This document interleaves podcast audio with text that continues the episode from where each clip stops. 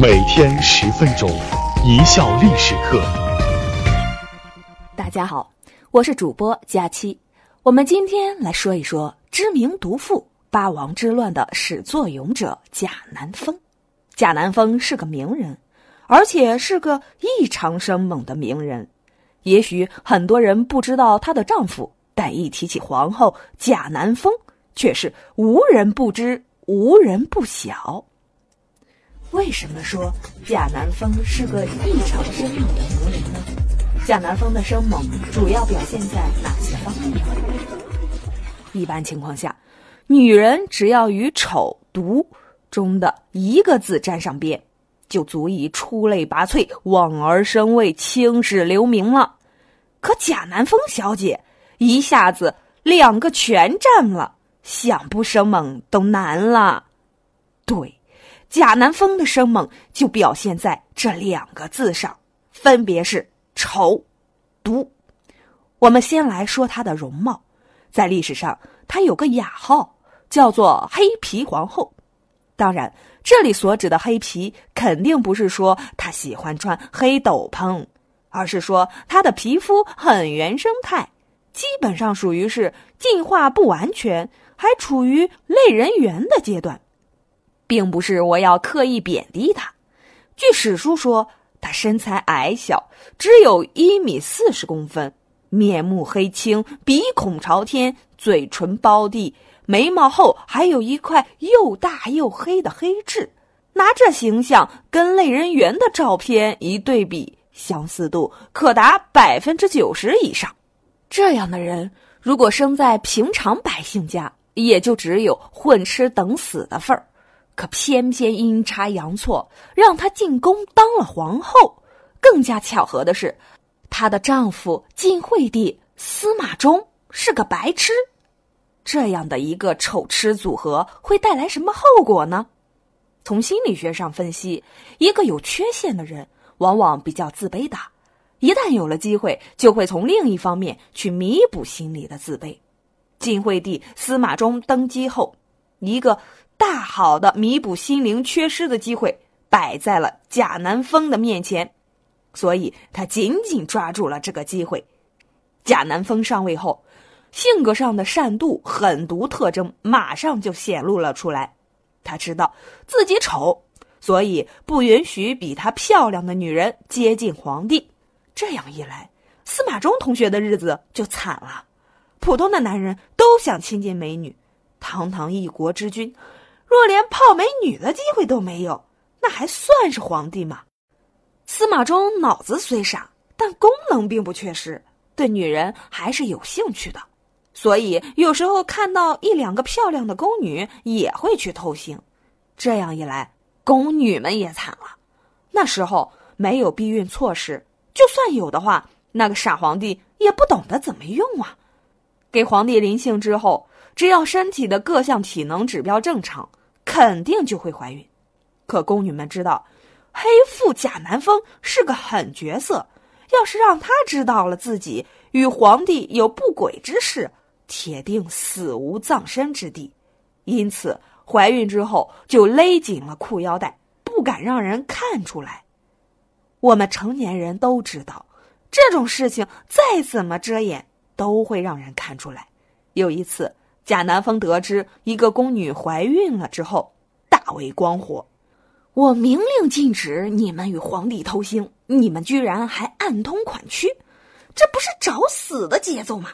迈着大步赶到那宫女面前，质问她：“这肚子里是不是龙种？”宫女吓坏了。你要说是，他就会给你一个与皇帝私通的罪名，死无全尸；你要说不是，那肚子里……是谁的野种？宫女与外人苟合，那叫淫乱，也是死无全尸。左右没一条活路。一时间，宫女不知如何回答，脸色惨白的站在那里，不敢作声。贾南风哼的一声：“你连说都不敢说，只能说明这孩子的来源有问题。来源不正的东西，怎么能留在宫里呢？”说话间，拿过旁边一名侍卫手里方天画戟，只把手一挑，就把那宫女的肚子剖开了，一时间竟是羊水与鲜血横流。这样惨绝人寰的事，在宫里可不止一两件。登上权力巅峰的贾南风，本来就对那个白痴丈夫没什么兴趣，在宫里看到帅哥就叫到床上去临幸。当时有个太医，名叫程巨，估计是长得比较阳刚，让贾南风给看上了。就要把他招入到凤床上去。说实话，那么一个类人猿的女人，搁谁身上都没兴趣。但人家是皇后啊，而且是掌握了实际政权的皇后，你不从行吗？程巨就把牙一咬，眼一闭，与他作乐去了。可贾南风还不满足，他知道自己丑。所以要临幸天下美男来弥补心灵的空虚，这下京城里长得帅的小哥哥们都遭殃了，很多小哥哥们都抓到宫里去，被贾南风强行临幸，然后就莫名其妙的失踪了。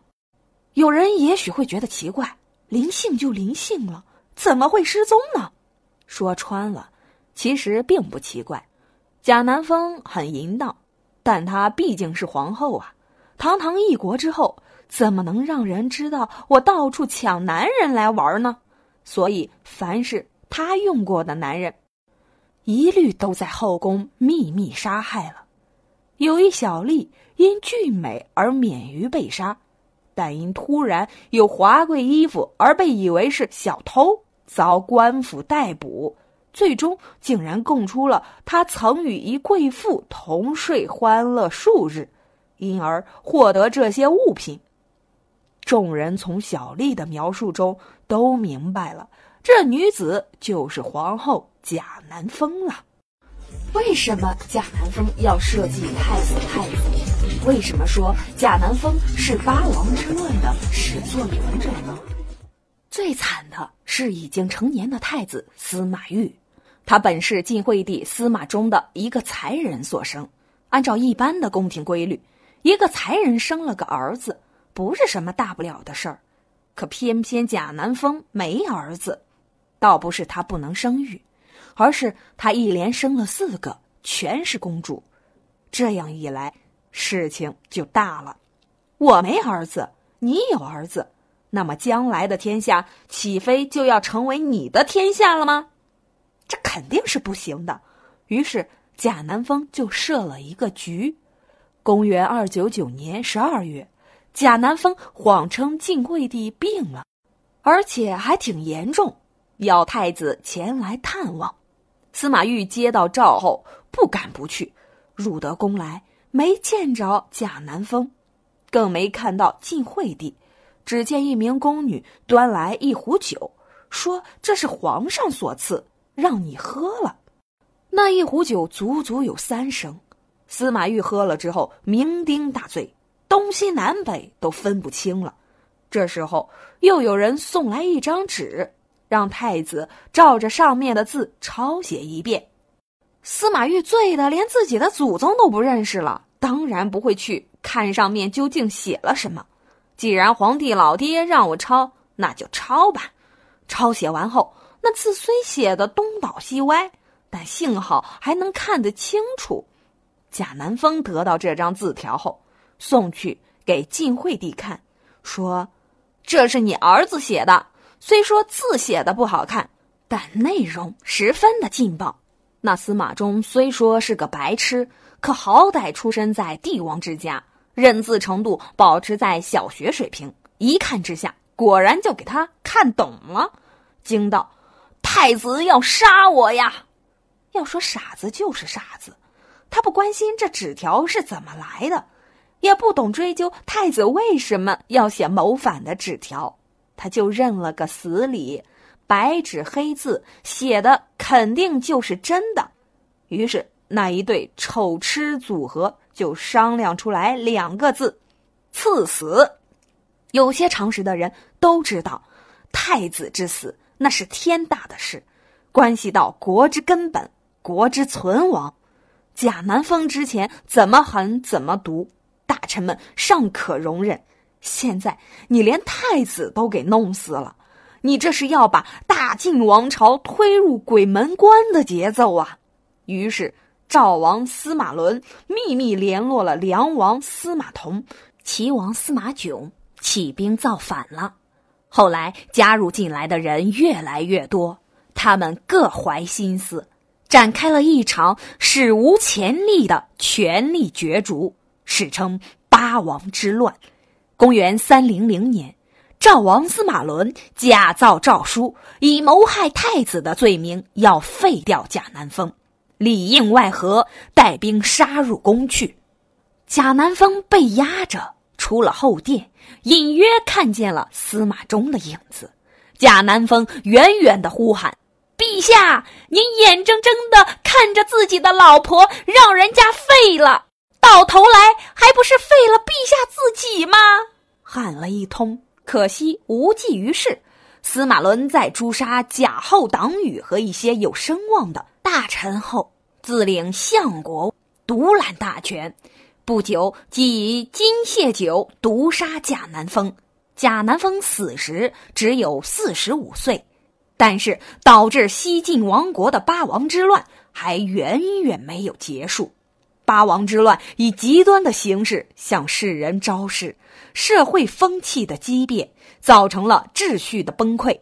之后，中原大地进入最为黑暗的五胡乱华时期，开始了近三百年的分裂和动乱。感谢大家的收听，本节目由一笑而过工作室出品。